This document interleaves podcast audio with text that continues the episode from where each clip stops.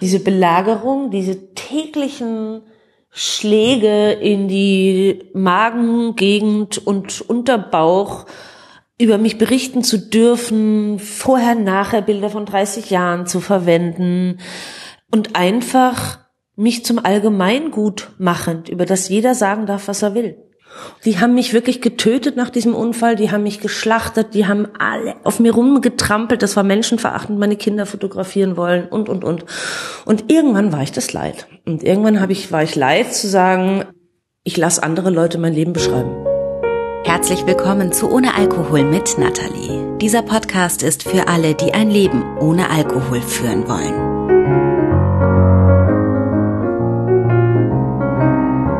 Ich spreche heute mit der Schauspielerin Muriel Baumeister darüber, wie man die Deutungshoheit über sein Leben zurückerobert. Bei Muriel verbergen sich hinter diesem Satz gleich zwei Kämpfe. Da ist zum einen der Kampf gegen die Sucht, gegen den falschen Freund Alkohol, der ihr Leben jahrelang bestimmte. Zum anderen verbirgt sich dahinter der Kampf gegen die Boulevardpresse, die Wind bekam von ihrem Alkoholproblem und die Muriel ihre eigene Geschichte entrissen hat weil sie sie so erzählte, wie die Gesetze des Boulevard es vorschreiben. Und das stimmt ja selten mit dem überein, wie die Betroffenen es sehen und empfinden. In dieser Folge geht es darum, wie sich Muriel diesen beiden Gegnern stellte und wie sie die Deutungshoheit über ihr Leben, über ihre Geschichte zurückeroberte. Eine große Rolle dabei spielt ihr Bestseller Hinfallen ist keine Schande, nur liegen bleiben. Aus diesem Buch werde ich in dieser Folge auch immer wieder zitieren. Bekannt wurde Muriel Baumeister aber natürlich nicht als Autorin, sondern als Schauspielerin. Schon als Jugendliche feiert sie große Erfolge mit Serien wie Ein Haus in der Toskana oder Der Landarzt. Es folgen Fernseh- und Kinofilme. Muriel gilt als ehrgeizig und perfektionistisch als Wunderkind. Sie wird gern mit Romy Schneider verglichen, gewinnt mit 23 die Goldene Kamera als beste Nachwuchsschauspielerin also den wichtigsten Preis, den man in ihrem Beruf in Deutschland gewinnen kann. Es gibt Zeiten, da dreht sie mehrere Filme gleichzeitig. Insgesamt dreht sie über 80. Muriel ist ein Star. Und sie bewegt sich in einer Branche, in der Alkohol nur so fließt. Ich habe natürlich in dem Beruf getrunken, wie alle Menschen in diesen Schauspieler, Medien, Musikbranche, Berufen trinken, wenn es ihnen gut geht. Also es gibt ja immer was zu trinken. Ich habe wahnsinnig gerne Champagner getrunken. Ich habe dann abends irgendwann zu Hause so eine Dreiviertelflasche mit Menschen so und dann irgendwann war es eine Dreiviertelflasche ohne Menschen, aber abends. Und irgendwann habe ich angefangen mehr zu trinken und habe angefangen mich nicht wohl zu fühlen, wenn kein Alkohol da war. Und habe dann so eine Flasche zwei Flaschen. Vor rund fünf Jahren, als Muriel 42 ist, bringt sie ihr drittes Kind zur Welt. Und zwar vom dritten Mann, wie sie in ihrem Buch schreibt. Die beiden sind mittlerweile kein Paar mehr, aber darauf gehen wir hier nicht näher ein. In Bezug auf ihre Abhängigkeit spielt laut Muriel die Geburt ihrer jüngsten Tochter eine entscheidende Rolle. Sie verläuft schwierig.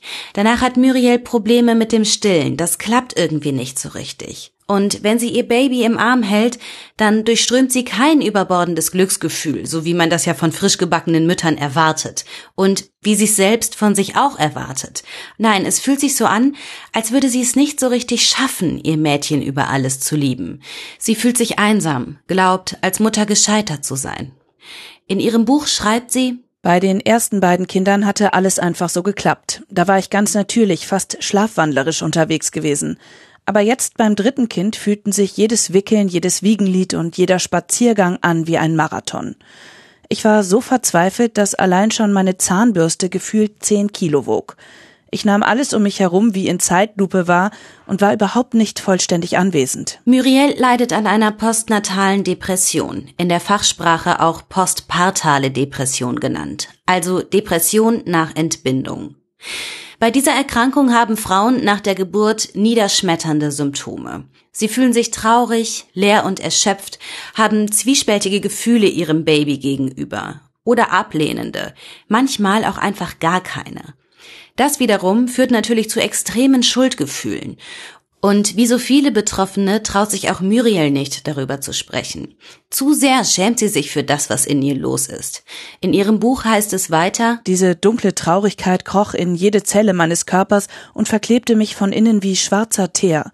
Nur der Alkohol schien sie kurzzeitig wegspülen zu können. In dieser Zeit, so sagt sie, mündet ihr Alkoholmissbrauch in Alkoholsucht. Und irgendwann habe ich angefangen, Flaschen zu verstecken. Und irgendwann habe ich angefangen, nicht mehr das zu trinken, was meine Familie gesehen hat, was ich trinke. Und was halt bei mir dann auch noch eine Zeit lang dazu kommt, war, ich habe Schlaftabletten genommen und Alkohol getrunken. Und diese Kombi macht halt einfach auch, dass du nachts im Flur stehst und nicht mehr weißt, wie du da hingekommen bist. Ihre beiden älteren Kinder müssen ihr Sachen zehnmal erzählen, weil sie alles vergisst. Immer wieder fragt sie sich, ob sie dieses Gespräch, das sie gerade führt, wohl schon einmal geführt hat. Hinzu kommt, dass sie immer wieder Magenschleimhautentzündungen hat. Und ihr Körper ist übersät mit Hämatomen. Ich war, hatte ja nicht einen blauen Fleck, ich war ja schwarz. Ich habe ja Sachen mitgenommen, ich bin über Stühle gefallen. Dann, meine Wohnung ist so, dass es zwei Teile gibt. Also ich war dann schon meistens in dem zweiten Teil, wo nicht so viele Menschen waren. Ich habe heimlich getrunken. Ich wollte nicht dabei beobachtet werden. So, also ich wollte nicht, dass das jemand mitkriegt. Und ich habe natürlich negiert, klar, in den schlimmsten Zeiten gesagt, das ist gar nicht so schlimm und das kriege ich alles hin und so. In ihrem Buch schreibt sie, Die Sucht machte mich zu einer Lügnerin. Ich wurde beinahe asozial. Irgendwann war ich lieber mit einer Flasche Alkohol zusammen als mit Menschen. Natürlich machte mich das furchtbar einsam. in klaren Momenten packen Muriel Angst, Schuld und das schlechte Gewissen. Vor allem gegenüber ihrer Kleinsten. Aber sie hat ja die Sucht, die natürlich nicht als Sucht daherkommt. Nein, die Sucht tut so, als sei sie Muriels Freund. Einer, bei dem sie sich fallen lassen kann, der sie auffängt und wirklich versteht. Und dieser Freund weiß, wie sie diese schlimmen Gefühle wegsperren kann. Auf deiner Schulter sitzt ein kleiner grüner Teufel, der sehr nach Absinth oder was auch immer riecht und der hat diesen Schlüssel in der Hand. Und er sagt, hey komm, du und ich, Süße, wir schaffen das schon. Ja, ein Teufel, ein böser, hinterlistiger, falscher Freund, der natürlich nicht dafür sorgt, dass sie und er es schaffen. Er sorgt einzig und allein dafür, dass Muriel die Kontrolle über ihr Leben entgleitet. Sie lügt, wankt durch ihren Alltag, schläft auf Spielplätzen ein und bunkert Flaschen. Wenn sie auch vieles nicht mehr hinbekommt, sie sorgt immer dafür, dass genügend da sind lässt zur Not auch mal Flaschen mitgehen, wenn sie bei Freunden zu Besuch ist. Aber so oft ist sie das gar nicht mehr. Sie sagt Verabredungen ab, sie wird unzuverlässig. Ihr böser Freund redet ihr ein, dass es am schönsten ist, wenn sie alleine sind. Nur sie und er. Das heißt, ich habe Menschen weggestoßen, die Bescheid wussten, weil es einfacher war und weil ich dann auch so ein bisschen das Gefühl hatte, dem bösen Freund und mir, wir müssen uns ja nichts vorlügen. Die anderen haben das ja gar nicht verdient, dass man ihnen die Wahrheit sagt. In ihrem Buch schreibt sie weiter, Diese klare Flüssigkeit war die Projektionsfläche für meine inneren Bedürfnisse. Sie war meine Vertraute und meine Medizin, mein heimlicher kleiner Machtbereich, diese eine Sache, die nur mir gehörte. Dieser böse Freund flüsterte mir zu, ohne mich geht's nicht. Und das machte er so lange, bis es wirklich nicht mehr ging. Im Oktober 2016 kommt es dann zu dem Unfall, von dem später das ganze Land erfahren wird. An diesem Tag sagt Muriel mal nicht ab und trifft sich mit einer Freundin zum Mittagessen. Danach steigt sie mit 1,45 Promille Alkohol im Blut ins Auto. Neben ihr sitzt ihre elfjährige Tochter, also die mittlere. Muriel ist Alkohol gewöhnt. Sie denkt natürlich, dass sie noch fahren kann. Übrigens, warum genau das so ist und warum Fahren mit 1,45 Promille im Blut keine Ordnungswidrigkeit mehr ist, sondern eine Straftat, darauf gehe ich in der vorletzten Folge vom 1. März ein. Also falls du die noch nicht gehört hast. Muriel kommt jedenfalls bei sich in der Straße an, parkt ein und rammt dabei ein Fahrrad, das auf dem Bordstein steht. In dem Moment fährt eine Polizeistreife vorbei und die stellt sie natürlich zur Rede. Und Muriel gesteht, dass sie Alkohol getrunken hat. In ihrem Buch schreibt sie, dass die Polizistin einen Satz zu ihr sagte, der sie total erschrocken hat. Wenn ich es nicht gerochen hätte, hätte ich es nicht gemerkt. Mit fast 1,5 Promille im Blut verhielt sie sich total unauffällig. Es war ihr Normalzustand. Aber mit diesem Wert muss sie sich natürlich vor Gericht verantworten. Ein halbes Jahr später tut sie das auch. Sie geht zu ihrer Verhandlung am Berliner Amtsgericht Tiergarten. Die Verhandlung ist öffentlich. Und schon auf dem Weg dorthin spürt sie, was das bedeutet. Ihre Sucht ist nicht länger Privatsache. Mit diesem Tag wird sie Thema, vor allem in der Boulevardpresse. Und was das bedeutet, das wird ihr am nächsten Morgen klar. Ich wache auf, eine Freundin von mir, Beatrice von Weizsäcker, die Tochter von Richard von Weizsäcker, rief mich an und sagte, Süße, wie geht's dir denn? Und ich so, ja, ganz gut. Hast du schon draußen? Ich so, nee, mach mal nicht. Und ich so, hä, wieso? Mach mal einfach nicht. Und dann gehe ich, äh, mache ich, habe ich gegoogelt und Bildzeitung, BZ, und zwar richtig vom Feinsten. Auf ihrem Bildschirm erscheinen Schlagzeilen wie Suffprozess um Schauspielerin Muriel Baumeister, Absturz eines TV-Lieblings und der tiefe Fall der Muriel Baumeister. Der Boulevard hatte seine Story. Denn Muriel erfüllt so ziemlich alles, was es dafür braucht. Eine prominente Schauspielerin mit sauberem Image begeht einen Tabubruch. Eine Geschichte von Aufstieg und Fall. Und somit eine Steilvorlage für die Boulevardpresse. Also da heißt dann Baumeister, ach so nee, die war doch immer, die war ja immer die Tolle und jetzt auf einmal, oh, gefallener Engel. Und vom Promi-Star zum Alkoholsünder, vorher-nachher Fotos, Fotos mit mir mit alkoholisierten Bildern, Fotos von vor 30 Jahren dagegen gesetzt, ja. Also das war schon echt unschön. Boulevardzeitungen haben eine Millionenauflage, weil wir Menschen auf sowas anspringen. Tragödien faszinieren uns, ob wir wollen oder nicht. Es reizt uns, wenn die Wirklichkeit mit dem Image bricht. Genau da packt uns der Boulevard bei unserer Lust an der Sensation, am Skandal, am Schicksalsschlag. Und dabei spricht er nicht unseren Verstand an. Er geht übers Auge und übers Gefühl. Er fängt unsere Aufmerksamkeit, sobald wir nur hinschauen. Diese Kombi aus Bildern und diesen messerscharfen Überschriften, die erzählt die Geschichte ja schon, bevor wir sie überhaupt gelesen haben. Und so erreicht der Boulevard unseren Bauch lange bevor unser Kopf irgendwelche ethischen Einwände vorbringen kann und lange bevor er sich davon distanzieren kann. Dann habe ich meine Freundin angerufen, meine Beste, und die hat gesagt, komm raus aufs Land. Nimm Frieda und also meine große Tochter und die standen unten vor der Haustür fünf Kameras, Fotos, EB-Team von meiner privaten Haustür. Und dann habe ich einem von denen gesagt, ich gebe dir zwei Sekunden, dann bist du weg. Und nee, geht nicht. Und dann habe ich meinen in die Kamera gehauen. So, dusch.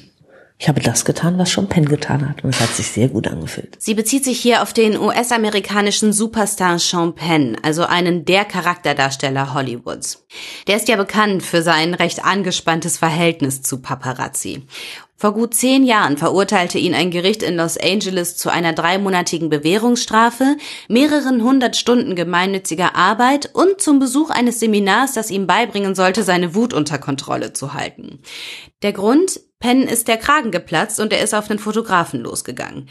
Ein Kameramann hat die ganze Szene gefilmt und sie ging um die Welt. In dieser kurzen Sequenz läuft Penn auf den Fotografen zu, schlägt in seine Kamera und sagt immer wieder Get out, get out, get out. hau ab. Get out. Dabei fängt er an, den Fotografen zu treten. Der Fotograf weicht nach hinten aus, läuft rückwärts, hat aber immer noch die Kamera auf Penn gerichtet. Und nach ungefähr 20 Sekunden lässt Penn gut sein, dreht sich um und geht weg. In diesem Zusammenhang schreibt Muriel in ihrem Buch Der Druck, der diesen Bildern vorausgegangen ist, die Beleidigungen und Angriffe auf sein Privatleben, die sieht man auf diesen Bildern nicht. Eine bekannte Person ist für die Presse nicht mehr als ein brüllendes Tier im Zoo, das zur Belustigung der Zuschauer angestachelt wird. Wenn es sich dann aufbäumt und sich wehrt, machen alle ihre Fotos und sind zufrieden. Das trifft es ziemlich gut. Wie gut, das zeigt eine Äußerung, auf die ich im neuen Handbuch des Journalismus gestoßen bin. Darin zitieren die beiden Autoren Paul Josef Raue und Wolf Schneider einen Berliner Boulevardredakteur mit folgenden Worten. Machen wir uns nichts vor. Der Boulevard ist die Bühne für Geschichten, die wir in Szene setzen. Außer den Emotionen braucht es die Sensationen – für eine gute Story sollte man keine falsche Rücksicht nehmen. Diejenigen sind scheinheilig, die behaupten, sie stünden auf der Seite der Armen, der Opfer. Die sind der Stoff, aus dem unsere Geschichten sind. Und weiter nichts. Das trifft sowohl auf Penn als auch auf Muriel Baumeister zu. Allerdings gibt es in Bezug auf die Berichterstattung über die beiden mindestens einen entscheidenden Unterschied. Muriel ist eine Frau. Und für die gelten in puncto Fehlverhalten noch einmal ganz andere Gesetze. Vor allem, wenn sie in der kollektiven Wahrnehmung als unschuldige Kindfrau mit gletscherblauen Kulleraugen abgespeichert sind. Ja, weil Frauen natürlich, ähm, also gerade bei mir, das darfst du ja nicht vergessen, ich habe mit 16 angefangen. Ne? Das heißt, ich bin in der Öffentlichkeit erwachsen geworden. Und es ist einfach auch so, dass das gefallene Engel und eine Frau darf sich so nicht benehmen. Nee. Harald Junke, den hat nie einer angemutzt. Fitzmann, nie. Oder selbst Till Schweiger, wenn der besoffen irgendwo ist, ist cool. Bei Frauen ist es scheiße. In ihrem Buch schreibt sie, Sicher gibt es da draußen auch Leute, die denken, selber schuld. Sie hat ja gesoffen und einen Unfall gebaut. Ja, das habe ich. Mehr Culpa. Es tut mir unendlich leid und ich habe dafür gerade gestanden. Aber wer gibt einer Zeitung das Recht, mich zu verurteilen? Bestraft wurde ich vom Gericht mit 1600 Euro Geldbuße. Das war allerdings der kleinste Preis, den ich bezahlen musste, denn die Boulevardpresse hat mir den Krieg erklärt. Diese Belagerung, diese täglichen Schläge in die Magengegend und Unterbauch, über mich berichten zu dürfen, vorher, nachher Bilder von 30 Jahren zu verwenden und einfach mich zum Allgemeingut machend, über das jeder sagen darf, was er will. Die haben mich wirklich getötet nach diesem Unfall, die haben mich geschlachtet, die haben alle auf mir rumgetrampelt, das war menschenverachtend, meine Kinder fotografieren wollen und, und, und. Und irgendwann war ich das leid. Und irgendwann habe ich, war ich leid zu sagen, ich lasse andere Leute mein Leben beschreiben. Und dann hast du dein Buch geschrieben, um die Deutungshoheit zurückzuerlangen, oder wie? Ja, genau. Um die Deutungsmacht zurückzuerlangen, um es ähm, nachvollziehbar zu machen für Menschen, die es nachvollziehen wollen also die wissen wollen, warum und die wissen wollen, wie man es schaffen kann. Im Gegensatz zum Boulevard interessiert Sucht sich nicht für Prominenz, Alter, Geschlecht oder Werdegang. Was sie allerdings mit dem Boulevard gemein hat, ist die Lust am Fall, am Absturz, am Zusammenbruch. Und der ging bei Muriel erstmal noch weiter. Weder die Alkoholfahrt noch die Gerichtsverhandlungen führen dazu, dass sie aufhört zu trinken. Sie macht zwar zwei stationäre Entzüge, aber sie macht sie nicht aus Überzeugung. Der böse Freund sitzt noch immer auf ihrer Schulter, flüstert ihr noch immer ins Ohr, dass sie ohne ihn nicht leben kann, dass alle anderen Quatsch reden, wenn sie sie davon überzeugen wollen, sich von ihm zu trennen. Das ist ja dieses wirklich unfassbar gemeine, also mich hat es immer so wütend gemacht, dass dir jeder Arzt, jeder Psychiater, jeder Sucht, Suchtbetreuer immer was vorsagt von, ja, es gibt zufriedene Abstinenz. Und ich sage, glaubt ihr wirklich, dass ich das glaube, die Scheiße? Das erzählt ihr mir doch nur. Das ist doch totale Lüge. Du verarschst mich doch. Und ich habe mich immer in meiner Intelligenz beleidigt gefühlt, weil ich gesagt habe, ja, klar, Schlaraffenland, äh, Milchreis und so, weißt du. Ich habe mir nicht vorstellen können, wie das gehen kann, nicht zu trinken. Es war in meinem Gehirn nicht möglich. Sie trinkt immer weiter, es wird immer schlimmer.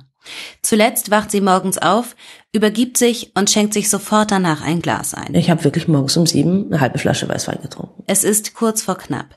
Ihr Arzt sagte ihr später, dass sie das nicht mehr länger als ein halbes Jahr überlebt hätte. In dieser Zeit schaltet ihr böser Freund in den nächsten Gang.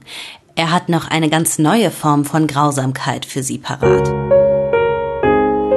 Und dann habe ich angefangen, Panikattacken zu kriegen. Ich weiß nicht, ob du mal welche hattest.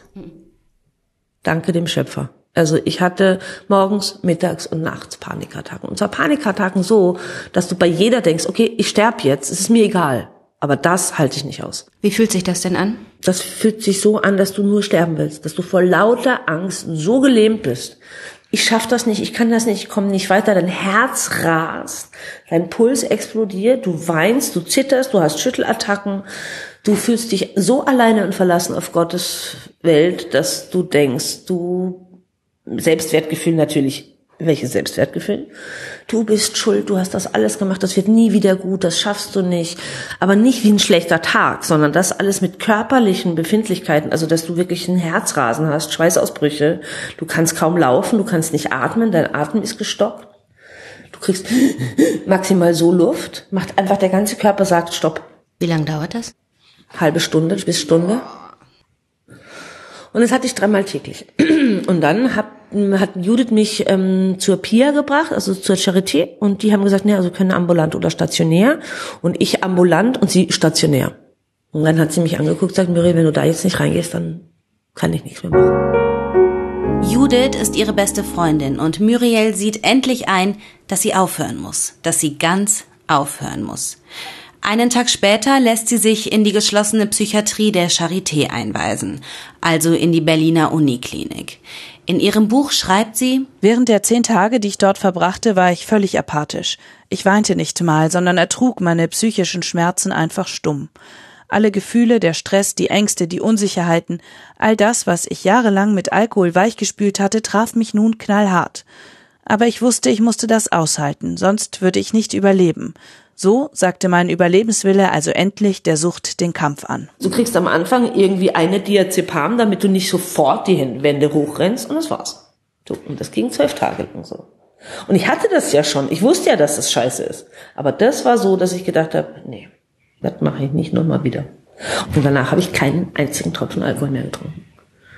Das war der 21. Oktober 2017. Seitdem lernt sie, ohne ihren falschen Freund durchs Leben zu gehen. Auch mit Hilfe ihres Arztes, den sie anrufen kann, wenn es brenzlig wird.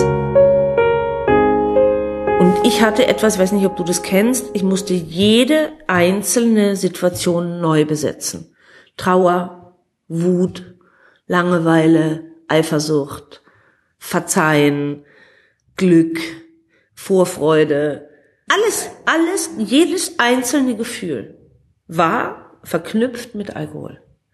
Und ich musste wirklich wie ein Kind neu laufen lernen. Also ich musste laufen lernen, wie im, im Zug nach Hamburg nicht Weißwein zu trinken, am Flughafen in München nach dem Drehen nicht Champagner zu trinken, in München in der Hotelbar, äh, in einem Hotelzimmer die Minibar. Das fiel mir ein, als ich da war. Da war ich dann das erste oder zweite Mal wieder arbeiten und drehen und komme in dieses Zimmer und denke so, fuck, Hotelbar. Hm? Und ruft den Doktor an. Der Doktor sagt, na, was würdest du denn jetzt machen? Sag ich, du weißt was ich jetzt? Ich würde jetzt hingehen, würde die Tür aufmachen, würde mir das angucken und sie wieder zumachen. Sagt er, super, tschüss. Tür auf. Ah ja, okay, Tür zu. Dann aber dann so im Sommer in München zu drehen und ich habe dann in der Hans-Sachs-Straße gewohnt und da ist ja auch wirklich eine Kneipe nach der anderen und die sitzen alle draußen und trinken was. Das geht dann immer so zwei Apfelschollen und drei Ginger Ales lang gut. So lange. Und dann habe ich keine Lust mehr. Naja, ich habe früher keine Lust mehr. Und neulich habe ich aus dem Fenster rausgeguckt und habe mich gewundert, da unten bei mir im, im Hinterhof, warum da keine Flaschen mehr liegen. Wirklich, zwei Jahre später dachte ich, Ding. Hast du aus dem Fenster geschmissen? Ich habe die nachts aus dem Fenster geschmissen. Leer. Da ist nichts. Ne? Also da ist Hof. Da ist jetzt kein Kinderspielplatz oder so. Aber ähm, um die nicht rausschmuggeln zu müssen. Und jetzt, gestern war ich mal wieder, ähm, ich habe eine sehr gute Haushaltsperle, die macht viel, aber Flaschen wegbringen ist jetzt seit neuestem, also seit zwei Jahren und zwei Monaten mein allerschönstes, weil ich werfe dann weg eine Gemüsebouillon-Glas. Ey, das genieße ich auch total. Nutella, Bing, und dann habt ihr es alle gehört. Stark, bam. Ein Nutella-Glas. Oder? Ja. Ist so schön. In ihrem Buch schreibt sie, Mein Leben hat sich sehr verändert. Es ist nicht alles besser, sondern sehr vieles ist einfach anders. Ich muss jetzt allein stark sein, ohne meinen bösen Freund. Es gibt Tage, da bin ich endlos traurig, bis ich merke, dass sich das Leben manchmal einfach so anfühlt, so ganz ohne Polster.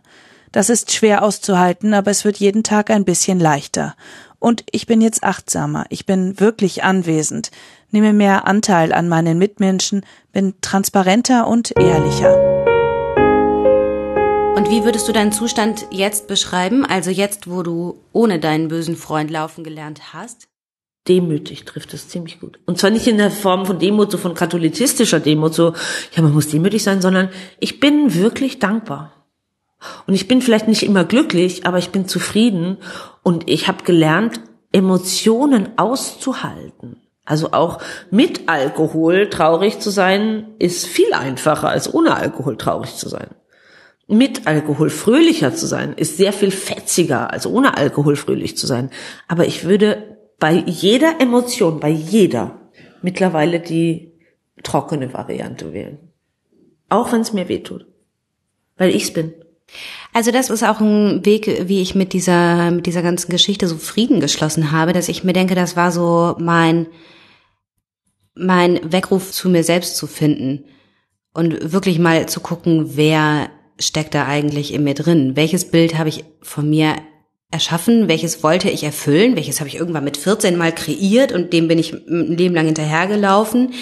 Das hat für mich tatsächlich den Anlass gegeben zu gucken, was mag ich eigentlich wirklich? Und ich mag solche Dinge wie Wandern, Yoga, zu Hause ein Buch lesen. Da, also, da hätte ich früher wirklich Lachkrämpfe bekommen. Ja, geht mir auch so. Aber ich finde es so geil. Und dann abends für meine Familie zu kochen, während mein Mann mit meiner Tochter ein Buch liest oder so. Da könnte ich einfach weinen vor Glück. Ja, und das meine ich mit Demut. Hm. Ja, und das, ähm, dass meine Tochter mir vertraut. Meine Große, die jetzt in der Pubertät ist und die jetzt richtig Randale machen kann, weil sie weiß, dass sie eine Mutter hat, die es aushält.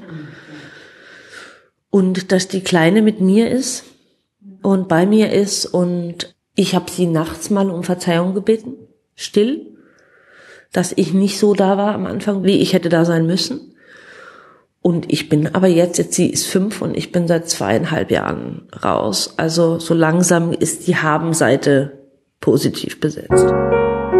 In ihrem Buch schreibt sie, Lange Zeit war ich für meine Kinder kein gutes Vorbild und dafür habe ich mich bei ihnen aus tiefstem Herzen entschuldigt.